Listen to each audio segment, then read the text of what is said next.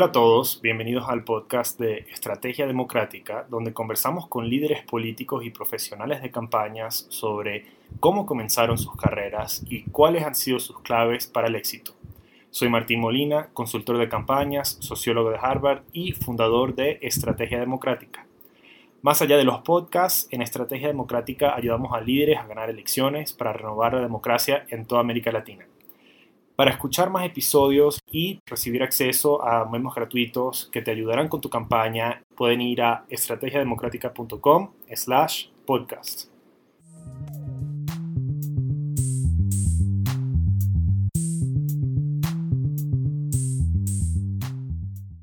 Al invitado de hoy lo conocí debido a nuestro interés compartido por trabajar con nuevos candidatos en la política. Él es fundador de Magma, una agencia consultora basada en Cuenca, Ecuador, y además de ser especialista en creación y dirección de campañas de comunicación pública, es asesor en marketing digital y comunicación política y docente de la maestría en diseño de productos en la Pontífica Universidad Católica del Ecuador. En estos momentos está cursando su maestría en gerencia política, gobernanza y gobernabilidad de la Universidad Católica Santiago de Guayaquil en convenio con la George Washington University. Y espero que en este podcast logremos tocar algunos temas con respecto a la transformación de la comunicación digital, sobre todo con respecto a las últimas elecciones presidenciales en Ecuador. Querida audiencia, por favor den la bienvenida a David Arevalo. David, ¿cómo estás? Martín, eh, un gusto, es un honor eh, compartir contigo eh, esta conversación. Eh, hemos hablado acerca, bueno, acabamos de terminar la segunda vuelta eh, electoral acá en el Ecuador y, y bueno, nos sentimos muy contentos de siempre estar evaluando, analizando, apasionados también por estos cambios de la comunicación y que vienen a ser también cambios de la comunicación política, ¿no? En una en un mundo cada vez más eh, sobrecomunicado, digamos que, que se enfrenta a varios retos, varios cambios, y creo que sí, hemos tenido también eh, la oportunidad de, mirar también cómo estos cambios tecnológicos y sociales están cambiando también la forma de hacer comunicación política. Eh, es un gusto saludar a todos los que nos escuchan y bueno, esperamos compartir algunas ideas. Comencemos para, para que nuestra audiencia llegue a conocerte un poquito más. Comencemos con tu historia. Cuéntanos un poco de cómo entraste al mundo de la publicidad, la comunicación y el marketing político. ¿Cómo y cuándo decidiste fundar Magma? Ya llevamos 10 eh, años de lo que fundamos eh, Magma fue eh, cuando apenas igual era estudiante, bueno, yo empecé a trabajar eh, en diseño, yo mi primera carrera fue el, diseño gráfico, eh, apenas me, me, gradué, pude hacer mi maestría en comunicación y marketing, tengo una maestría en comunicación y marketing. Inmediatamente, por nuestro interés en en actividades sociales, digamos que vinculados al tema social, a los trabajos comunitarios, llegamos a hacer algunas campañas de carácter social, digamos, de cambio social. Y fue ahí en donde se abrieron muchas puertas, digamos que en empresas públicas de acá en nuestra ciudad, en, Cuenca, yo soy de acá de Cuenca, Ecuador, y pudimos trabajar con, con la Policía Nacional, con la empresa de tránsito, con la empresa de Aseo de Cuenca, con el municipio de Cuenca, pero primero lo hicimos como una especie de voluntariado en donde sacábamos ideas, participábamos desde, desde la ciudad y, luego, bueno, conocieron nuestro trabajo, conocieron nuestro empeño, digamos, en, en, hacer cosas creativas, digamos que nuestro trabajo es de mucha calidad, lo, lo digo igual con humildad, pero, pero realmente es, ha sido una búsqueda por, por hacer que nuestro trabajo sea de, de mucha calidad tanto en la parte visual, gráfica de todo lo que se llega a, llega a comunicar, como en esas ideas, en esas estrategias. Entonces, eso, eso nos abrió varias puertas y bueno, eh, eso nos llevó a, a, trabajar mucho, pues, en el sector público, lo que nos llevó a interesarnos también ya por la parte política, ¿no? En, en la parte política, como tú bien mencionas, empezamos una maestría en comunicación perdón, en gerencia política, gobernanza y gobernabilidad hace, hace dos años. un poco más. Y claro, eh, es un mundo muy interesante todo lo que, lo que engloba la parte política eh, y estamos muy emocionados de, poder aportar también en, este sentido, ¿no? Pues hay, hay cosas que, que, son necesarias y, bueno, estamos contentos igual de, de, poder trabajar en esa área. ¿Cuáles son las últimas tendencias que, que tú has notado en la comunicación allá en Ecuador? Eh, bueno, después de todos estos años eh, trabajando en, en el área, ¿qué novedades has notado, sobre todo en estas últimas elecciones y en años recientes también? Eh, voy a hablar obviamente de la, de la, comunicación digital. Eso ha venido a romper, digamos, todo lo que es la, comunicación en sí. Eh, vemos que las empresas más grandes del mundo hoy en la publicidad eh, son Google, Facebook y estas controlan también sus submarcas, pues que son WhatsApp y, y así, ¿no? Entonces, ahí están los grandes cambios de la comunicación y digamos que tenemos un bien abundante que es la información y los contenidos, los datos, y un bien escaso que es el tiempo, ¿no? Entonces, es ahí en donde nosotros vemos que entendiendo este criterio, nuestro tiempo de atención en el celular cada vez es menor. Tenemos tendencias como el video. Antes no todas las redes estaban llenas de video, ahora todas las redes compiten por el video. Antes no teníamos las historias, esto empezó en Snapchat, entonces estas tendencias eh, se sumaron luego a Instagram, ahora estamos eh, en, Facebook, YouTube, Twitter, todos tienen sus stories, ¿no? entonces WhatsApp. Entonces vemos que hay, hay, tendencias que han funcionado y que seguirán funcionando, eh, pero sobre todo por el tema de contenidos cortos, ¿no? La gente está consumiendo contenidos de 15 segundos.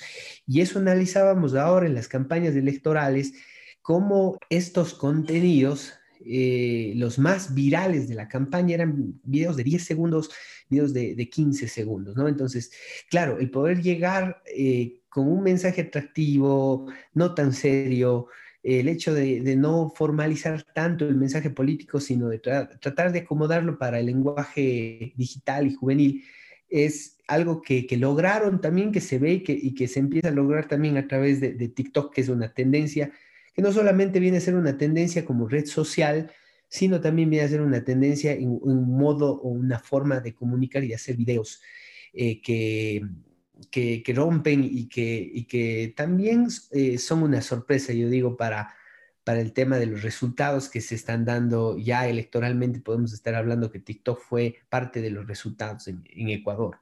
Entonces, eso es un poco como tendencias que se me vienen a la, a la mente, es el, tema de los videos cortos y, y, el tema, obviamente, los videos sencillos, que sean divertidos, tiene, eh, digamos que el, el, infoentretenimiento o, la espectacularización en la política no es nada nuevo, ¿no? Pero hay, hay otras formas de, de, hacer este, de llegar, pues la atención, digamos que es el bien escaso también, y es esta atención la que, la que se busca captar en la gente que no está nada interesada en estos temas, pues que, no son del todo el interés de, de las mayorías, ¿no?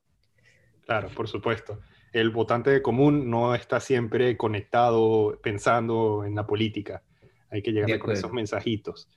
Cuando tú mencionas el TikTok llegando a influir en estas elecciones, yo pienso inmediatamente en el TikTok de, de Lazo en la segunda vuelta que, que le dice, que dice, a Andrés, no mientas otra vez. Ese fue uno viral que yo vi por ahí. ¿Puedes pensar en otros ejemplos de, de, de ese tipo de mensaje o crees que hubieron otros mensajes que resonaron aún más, que se viralizaron aún más que ese. Sí, yo, creo que antes de, Guillermo Lazo, los dos candidatos que tuvieron excelentes resultados en la primera vuelta fueron Javier Herbas también y Yacu Pérez, ¿no?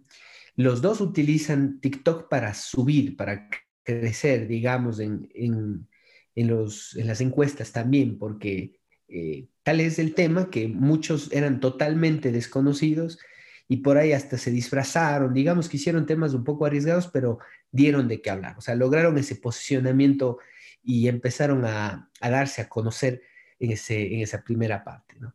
Eh, Lazo en la primera vuelta dijo, yo no me voy a meter en TikTok porque digamos que eso es como para otra cosa. Entonces, eh, hay un cambio, y eso es lo que vamos a hablar luego, quizá eh, hay un cambio de Lazo en la primera vuelta y, luego de Lazo en la segunda vuelta, ¿no? Entonces es, es interesante que, claro, eh, la gente que trabajó con Herbas, que fue el gran TikToker, el candidato TikToker, fue a trabajar en la segunda vuelta eh, con, Guillermo Lazo y ellos hacen una gran estrategia a nivel de, TikTok. Hay muchos, hay varios videos, yo creo que hay grandes, hay, videos muy interesantes, yo estoy haciendo un análisis de, emociones, eh, de análisis de emociones un poco con los comentarios, un poco usando inteligencia artificial en, en TikTok como parte de un estudio, como parte de una investigación y, vamos a ver qué nos, qué nos da adicional a lo que hemos, hemos visto, pero yo tengo algunos hallazgos, digamos, que podría eh, compartir, que son el hecho de que, claro, TikTok es una red que, que usa canciones de tendencia, ¿no? El hecho de utilizar estas canciones con tendencias ya virales eh, acomodarnos quizá el mensaje político eh, o el mensaje de, quizá no tan político, que es una propuesta, quizá un ataque, quizá un, chiste que va con el Andrés no mientas otra vez a algo, a una canción que, ya es muy viral, eh, tiene un efecto importante también esta viralidad del contenido. Otro punto importante es el hecho de que estos contenidos eh, no se quedan eh, en, TikTok. Tú sabes, antes, acá no siempre fue de muy fuerte Twitter, ¿no? Como en, como en otros países, pero digamos que, lo que se decía en Twitter en algunos casos eh, marcaba una agenda pública, ¿no? Una agenda de medios y así. esta vez pasó algo interesante. Lo que se dijo en TikTok empezó a marcar una agenda porque no solo se quedaba en TikTok, sino traspasaba el hecho de que por ser corto esto se veía en historias, llegaba a WhatsApp, llegaba a Facebook, llegaba a Instagram, entonces empieza a generarse pues nuevos contenidos a través de estos, estos videos. Yo creo que hay algunos casos, ahora no se me vienen muchos a la mente, pero sí, el primer video de Lazo cuando abre su TikTok, que usa una canción de Michael Jackson, muy bueno, crea un símbolo con los zapatos rojos, la comparación un poco de cómo estoy en, TikTok y cómo soy en Twitter, donde se muestra todo internado y luego se muestra ahí con los zapatos rojos, crean símbolos. Creo que, que hubo un gran trabajo ahí en, eh, en la parte comunicacional. Y tú dirías entonces que, eh, volviendo, digamos, al análisis de la primera vuelta, tú dirías que esta habilidad de, tomar el riesgo de entrar a este nuevo medio, que es TikTok, y, bueno, me imagino que por lo general un buen manejo de sus redes digitales hayan sido lo que llevaron a, a Yaku a ser un fenómeno en la primera vuelta electoral? ¿O crees que tal vez hubieron otras razones que tal vez el electorado, el electorado estaba buscando ese tipo de candidato independientemente de los medios? Sí, yo creo que en, la parte en la que tú bien mencionas de, de, Pérez y que hubo como estos riesgos, eh, ahora que me mencionas también el caso de Yacu Pérez, eh, sí, em, él, él, no solamente hizo un trabajo a nivel obviamente digital, ¿no? Él, hizo un gran trabajo a nivel territorial. Él representa a una comunidad indígena eh, históricamente desplazada, pero que él tenía una gran historia y, logró contar su historia, ¿no? Él nace en una pobreza, digamos que su, en la historia de, cómo, de sus padres, de que salen prácticamente en una casa muy, muy sencilla, digamos, muy humilde del campo, y, contar esta historia lo, lo, encajaba como un personaje diferente dentro de todos los otros candidatos, ¿no? Entonces, creo que él aprovecha esto. Eh, sí tuvo uno de los videos, te cuento, ¿no? Eh, Pérez es el que tiene uno de los videos más virales que cualquier otro candidato en la campaña, inclusive ya que la segunda vuelta de Lazo y Hierbas y todo. Eh, Pérez hizo un, un, video con Manuela Pic, es un video bailando. Entonces, ahí tenemos un poco los componentes de, la viralidad. Eh, ella era su novia y es como que contaban su historia de amor también ahí como que como que regresa y ponen un personaje que, que le acompañó en su campaña, pues, ¿no? Eh, esa pareja eh, se viralizó, ¿no? Ese, ese, baile en donde él, toca el saxofón, digamos, como un símbolo que está permanente en su, en su campaña. Entonces, fue un, un, gran video y creo que ese video sí lo, lo impulsó. Yo, yo creo que sí le acercó a la gente eh, sobre todo a los, a los sectores en donde no se sentían representados. Yo creo que se ven representados en, un personaje diferente que, tenía una historia de, digamos, la gente siempre cansada de la corrupción como tal. Entonces él renunció a su sueldo, digamos que él no tenía ningún rasgo, digamos, en ese sentido y eso le permitió también escalar, ¿no? Claro, claro. Eh, muy desafortunado lo que después llegó a suceder con, los resultados electorales en esa vuelta.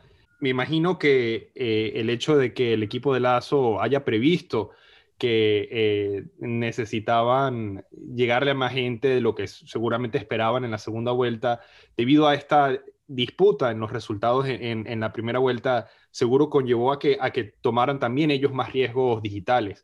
¿Tú, ¿Tú cómo ves después esta habilidad de Lazo, eh, a pesar de que hubo una disputa en los resultados electorales en la primera vuelta, cómo ves la, habilidad de, Lazo de consolidar eh, su apoyo y, poder llegar a la victoria a pesar de, que Yaku eh, duró tanto tiempo reclamando por, por los resultados electorales? Bueno, yo creo que en su primer momento estaba como, había un problema de legitimidad en, la segunda vuelta, pues, y Yaku pues hizo su esfuerzo para demostrar que hubo un, fraude, se mantuvo en su discurso de fraude, creo que eso, eh, por el margen tan estrecho que se tenía, eh, esto se fue apagando, ¿no? esta idea de fraude se fue desinflando en el, en el camino Pérez se mantuvo en esa idea, pero los medios de comunicación apagaron también ese, ese sonido en su interés, digamos que sí hubo siempre un interés, un sesgo ah, en los medios de comunicación para, con, digamos que la política aquí a nivel ecuatoriana ha sido muy polarizada, ¿no? Tú sabes, de ahí Rafael Correa siempre fue como muy atacante, muy polarizador con los medios de comunicación, entonces todos los medios, a pesar de que llegan a las dos partes y buscan dar espacio a las dos partes, tenían pues un, sesgo. Y yo creo que fue parte de, una estrategia de, apagar el sonido de, de Yacu Pérez en su queja, para que esto ya no suene sino más bien como algo negativo, ¿no? Decían, Yaku, ya, cánsate y ya, acepta que perdiste. Entonces, yo creo que empezó a, tomar ya nuevos, nuevos temas en la agenda electoral, en donde empezó lo que yo dije en un inicio de la campaña. Esta campaña se va a manejar sobre todo con, no tanto como una división entre izquierda y derecha, ¿no?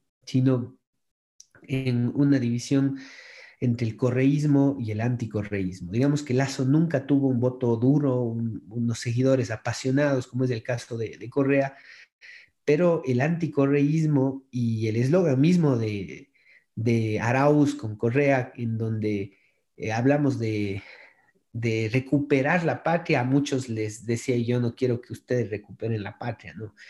Eh, o, había temor, el fantasma de Venezuela, había muchos temas de corrupción, juicios, el tema del, concepto de prófugo también instaurado por los medios de comunicación, eh, hacen que, haya el temor de que ellos quieran recuperar la patria, ¿para qué? Y, con connotaciones negativas. Entonces yo creo que la gente que, rechazaba a Correa, a pesar de que no le quería tanto a Lazo, no era su favorito, eh, terminó generando ese voto de castigo este voto de castigo que luego se fue consolidando en un voto de confianza. Creo que hubo un, proceso ahí, ¿no? Claro, por supuesto, por supuesto. Además de, de, elecciones, de las elecciones presidenciales, también hubieron elecciones para los asambleístas este año. Eh, ¿Qué tipo de consultoría le ofrecen ustedes en Magma a sus clientes que tal vez son candidatos locales o regionales? Bueno, nosotros eh, hemos trabajado mucho desde la creación, conceptualización, ejecución de, campañas, las campañas creativas, la planificación digital también. Entonces, claro, inclusive eh, la, creación de guiones a nivel audiovisual para tener estos componentes eh, virales, son, son cosas que, en los que nos sentimos muy cómodos y, creo que, podemos hacer un buen trabajo, un gran trabajo. eh, tanto para candidatos locales como para candidatos a nivel de otros sectores, de otros países. Sin embargo, el tema de consultoría y, de planificación, poco a poco vemos cómo en el caso de concejales, en el caso de asambleístas, podemos llegar también a, consolidar una forma de, consultoría, de, planificación eh, enfocados en una nueva política y no solamente una nueva comunicación política, sino una nueva forma de hacer política y ese es como, como en el enfoque que, estamos trabajando. Nos sentimos mucho más cómodos, obviamente, eh, trabajando con candidatos um, eh, más jóvenes que entienden también la importancia de, de no hacer tantas cosas con respecto a, a, la falacia, digamos, del autoritarismo, en donde a veces tiene la razón eh, solamente porque lo dijo el alcalde, porque lo dijo el gerente, porque lo dijo, sino hay cosas que se deben comprobar, que se deben generar en base a una hipótesis y, esto se debe demostrar quizá con, con los datos y que aprecien quizá esta, este análisis que, que, que es más real, más acercado a lo, a lo que debe ser. Entonces, estos son los trabajos que estamos haciendo en descripción, digamos que son esta creación de campañas, diseño de campañas, que es lo que, lo que nos gusta hablando del tema de, bueno, esta vieja forma de hacer política, ¿cuáles dirías tú que son los eh, peores consejos políticos que has escuchado en tu carrera y, en qué resultaron? Hay varios temas, ¿no? Hay varios temas. Uno de los más comunes es un poco eh, similar a lo que te decía antes, ¿no? la falacia del autoritarismo o el hecho de, trabajar en base a suposiciones, ¿no? Entonces hay una suposición hay una persona que, de pronto tiene como, como, un, supuesto y, este tema se, llega a ejecutar sin, sin mayor respaldo, ¿no? Cuando tenemos que basarnos nosotros más que en opiniones, en argumentos que puedan ser respaldados, vemos que que sí, o sea, muchas veces el, una de las peores cosas que se ven es cuando los amigos o lo que llaman algunos consultores, un poco acá tenemos un, consultor ecuatoriano que pues les puso pues un, nombre en base a un tema personal que él vivió, los alejos, que son los que calientan muchas veces el oído del candidato, no ayudándole, sin ayudarle a mirar también sus, sus defectos, sus errores, entonces esos, esos consejos finalmente de todo está muy bien, de que no se pueda ver o no se pueda asimilar los errores, es algo que puede costar mucho, ¿no? Y el hecho de, no saber escuchar eh, a, los jóvenes, que inclusive nosotros ahora metemos a muchos centennial, gente que, es muy joven, que, entiende incluso mejor TikTok que, nosotros, entonces son ellos los que a veces no han tenido un espacio para ser escuchados y deben, y son parte y deben tener un espacio para poder proponer ideas más allá de que, eh, de que son jóvenes, pueden eh, llegar a tener estos, estos espacios para ser parte también de, una propuesta, ¿no? Entonces, el no escucharlos y creer que, digamos, eh, las cosas se siguen manejando como antes es, es uno de los más, grandes errores, ¿no? Claro, por supuesto, por supuesto. ¿Tendrás tú algún libro que te haya formado en tu forma de operar en la, en la vida, en la comunicación o en la política, que, que le puedas recomendar a, a nuestra audiencia? Eh, claro, sabes que a mí me gusta mucho el libro de Dale Carnegie, ¿no? De cómo ganar amigos e influir en las personas, ¿no? Un gran libro Ahora me lo estoy leyendo la, la versión que dice de cómo ganar amigos e influir en las personas de la era digital. Es muy bueno también. Creo que nos deja varios principios que no solo abarcan el tema del liderazgo a nivel de comportamiento humano, a nivel de lo que puede servir, porque tenemos muchos ejemplos a nivel político ahí, sino eso abarca para todo, ¿no? Para, para la vida, para la casa, para todo. Entonces yo creo que que los principios de, del Carnage no han muerto, sino que están muy latentes y que, y que quizá, eh, a pesar de que es un libro tan antiguo, digamos, en el sentido que fue escrito hace tantos años, creo que seguimos cometiendo errores que él ya eh, los, los previno y, y que se pueden ahí tomar en cuenta como para, para no seguir cayendo. Ahí, ahí tenemos muchas cosas que, que los políticos deberían tenerlo como su manual Eh, y asimismo, bueno, todos creo que es un gran libro como para tenerlos entre, entre los libros de cabecera, ¿no? No sabía que, que había una versión ahora específicamente para el mundo digital la voy a tener que buscar. Sí, lo, encontré por ahí. Bueno, ahora sí toma algunos ejemplos, pero bueno, tenemos algunos aportes que, que son, que son muy interesantes. Estoy seguro que sí. Eh, si pudieras comunicarles un mensaje en específico a todos los ciudadanos del Ecuador, ¿cuál sería? Hay grandes retos, ¿no? Eh, pero también creo que hay grandes oportunidades eh, y oportunidades sin precedentes para hacer cambios a, nivel transformacional, político, a nivel también de cambios sociales y la necesidad de que los jóvenes se tomen en serio el, no seguir firmando cheques de blanco a, los representantes que en Ecuador, digamos, la historia no ha sido tan positiva. Hemos, sido, hemos tenido más de 200 años de la política ecuatoriana, hemos sido gobernados por dictaduras.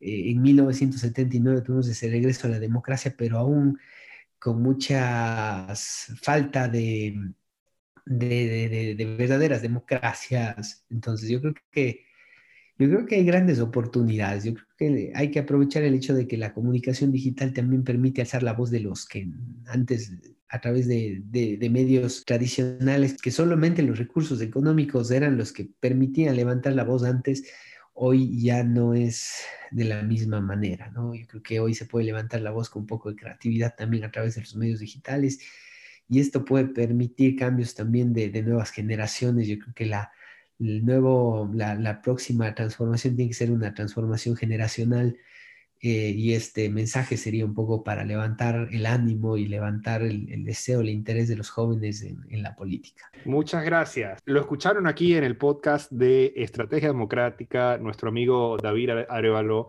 espero que, eh, bueno, sigamos en contacto y espero que, como, como dices, que los, que los jóvenes, en, tanto en Ecuador y en todas partes del mundo, donde sea que estén escuchando este podcast, eh, no tengan pena de, de, participar y reclamar lo que merecen en la política. Gracias, David. Gracias, Martín. Un gusto. Un gusto.